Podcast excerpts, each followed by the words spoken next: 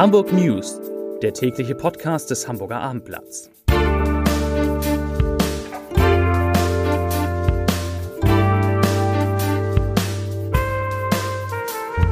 Moin, mein Name ist Lars Heider und heute geht es um tausende Beschäftigte in Hamburg, die streiken wollen einmal mehr. Weitere Themen auf der A23 wird schon wieder gebaut. Die CDU Hamburg hat überraschend einen neuen Vorsitzenden und der FC St. Pauli will den HSV tatsächlich auf dem Weg in die Bundesliga ein- und überholen. Dazu gleich mehr. Zunächst aber wie immer die Top 3, die drei meistgelesenen Themen und Texte auf abendblatt.de. Auf Platz 3 wieder Warnstreiks in Kitas und Krankenhäusern. Auf Platz 2 zwei Geldautomaten im Ostkreuz Center gesprengt. Und auf Platz 1 Time Magazine. Das berühmte Time Magazine sagt, Sylt gehört zu den 50 schönsten Orten der Welt. Ja, und das ist wohl wahr. Das waren die Top 3 auf abendblatt.de. Irgendwie haben wir bald französische Verhältnisse, nur das Essen und das Wetter sind noch schlechter. Aber streiken können wir auch und wie. In Krankenhäusern, bei den Elbkinderkitas, der Stadtreinigung und in weiteren Bereichen müssen die Hamburgerinnen und Hamburger am Donnerstag mit weitreichenden Einschränkungen rechnen. Grund dafür ist ein erneuter Streikaufruf der Gewerkschaft Verdi.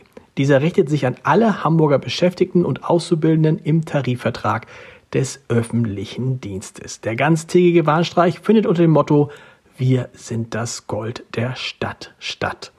Verdi rechnet mit mehreren tausend Menschen, die sich daran beteiligen, unter anderem aus den Asklepios-Krankenhäusern, dem Uniklinikum Eppendorf, den Elbkinderkitas, der Stadtreinigung und, de, und im Hafen und in der Staatsoper.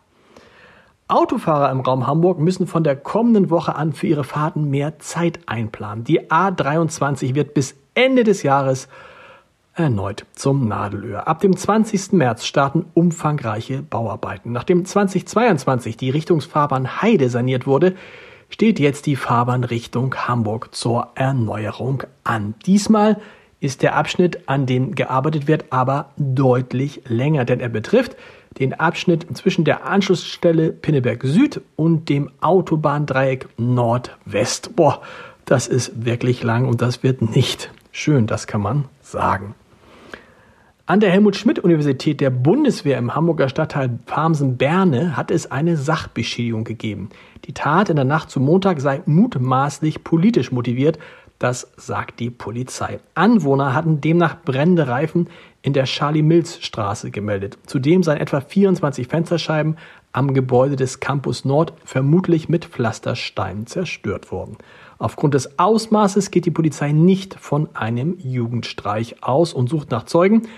Die Ermittlungen hat der Staatsschutz übernommen. Die CDU Hamburg kann ganz schön überraschen manchmal. Zum Beispiel jetzt. Christoph Ploss gibt das Amt des Landesvorsitzenden ab und neuer Chef der Hamburger Christdemokraten soll Dennis Thering werden, der bereits die Fraktion in der Bürgerschaft führt. Den entsprechenden Vorschlag beschloss der CDU-Landesvorstand jetzt einstimmig bei einer Klausurtagung. Nun müssen nur noch die Delegierten am 3. April beim Landesparteitag zustimmt. Ziel sei es, so Ploss und Thering, den Fraktionssitz und den Parteivorsitz in eine Hand zu legen, um den Wahlkampf zur Bürgerschaftswahl 2025 auf eine Person zuzuschneiden. Thering hatte kürzlich im Abendblatt exklusiv angekündigt, dabei als Spitzenkandidat seiner Partei gegen Bürgermeister Peter Tschentscher ins Rennen gehen zu wollen. Wunder gibt es immer wieder. Der große Schlager von Katja Epstein lief schon das eine oder andere Mal am Millantor.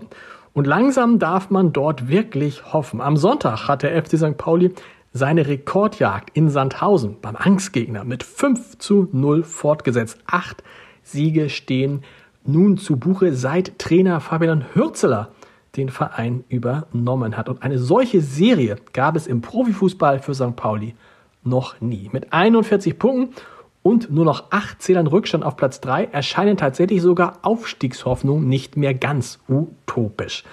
Dass ausgerechnet jetzt der HSV auf diesem dritten, dem Relegationsplatz steht, macht die Angelegenheit dabei noch pikanter. Allein an den beiden vergangenen Spieltagen hat St. Pauli fünf Punkte auf den Rivalen aus der eigenen Stadt. Gut gemacht und wir gucken alle gespannt auf den 21. April, denn dann ist das Stadtderby zwischen dem HSV und dem FC St. Pauli im Volksparkstadion. Zum Podcast-Tipp des Tages. Hat man als Verbraucherin oder Verbraucher Einfluss auf die Qualität der Lebensmittel, die in Supermärkten angeboten werden?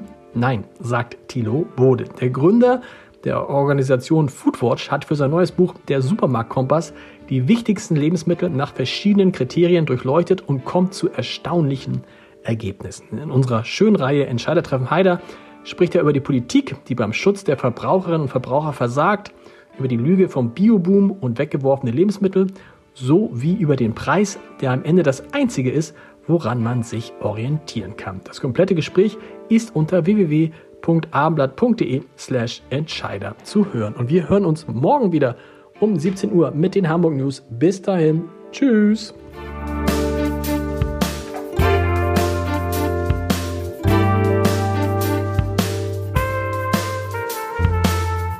Weitere Podcasts vom Hamburger Abendblatt finden Sie auf abendblatt.de slash podcast.